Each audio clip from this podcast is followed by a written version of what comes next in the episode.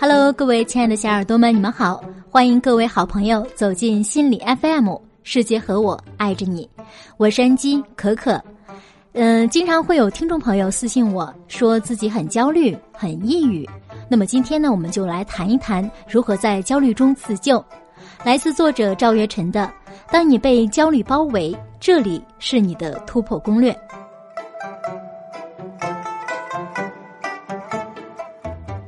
那么我们今天主要聊的是焦虑产生的主要原因是什么，以及怎么克服。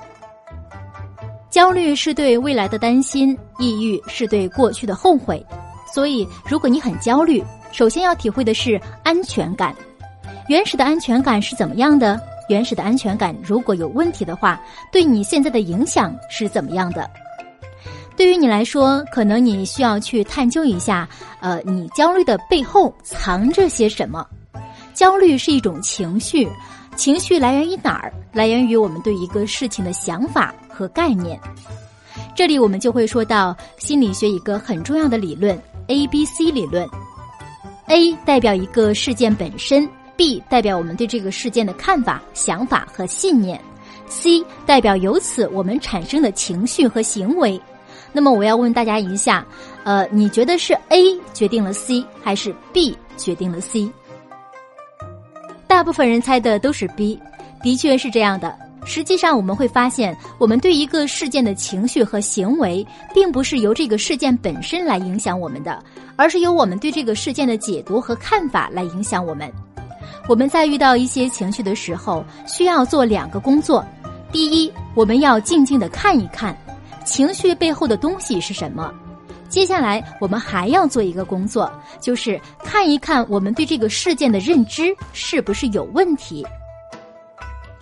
认知系统里的错误认知有三大类：第一类叫以点盖面的认知；第二类叫非黑即白的极端化、分裂化的认知；第三个叫糟糕至极的毁灭化的认知。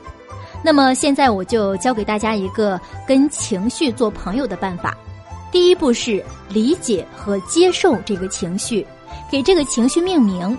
比如说，呃，我现在觉得很焦虑、很郁闷、很悲伤，就好像我们生病了，我们不知道自己生了什么病，然后来到医院，让医生给我们做诊断。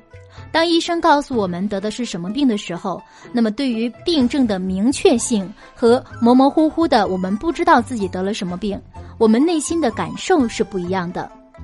第二步是理解这个情绪的来源，找到这个情绪的来源。比如，因为我跟老公吵架了，呃，他特别的不理解我，他对我很凶，所以我特别的伤心气愤。那么，这就是找到情绪的来源。当我们找到情绪来源的时候，我们的内心又感到清晰一些。那么，通过第一步、第二步的梳理，我们的情绪就能够有机会下降一部分。第三步是我们去理解、接纳这个情绪，充分的表达这个情绪。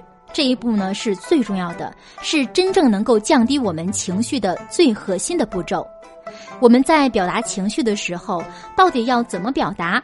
我们要不要直接用行动的方式去表达？比如骂别人、打别人，或者是冲别人发脾气，还是压抑自己？在这里，我教给大家建设性表达情绪的方法。大家记住：说什么？说感受，说愿望；不说什么，不评价，不指责，不攻击。只要遵循这样一个表达方式，这两个人之间的关系基本上不会被破坏。所以，我们把这种建设性表达情绪的方式定义成在压抑和不管不顾的释放之间的一个比较合适的方式。当然，这种方式看似简单，其实呢，做起来并不简单。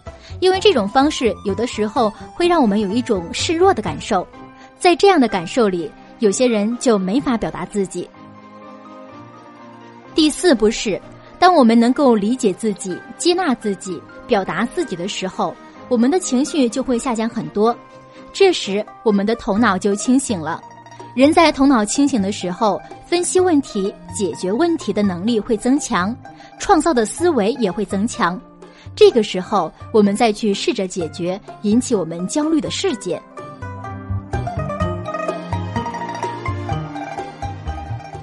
好了，希望这一期的节目对那些经常焦虑的朋友能够有所帮助。呃，如果有朋友需要找心理咨询师的话，可以登录网站三 w 点心理的拼音零零一点 com 斜杠咨询的首字母 zx 斜杠。好了，本期的节目到这里就结束了。如果你想和我交流呢，可以在心理 FM 客户端的社区里发表你的话题或者疑惑，艾特我。心理 FM 官方微信账号你也可以进行关注。我是主播可可，我们下期见。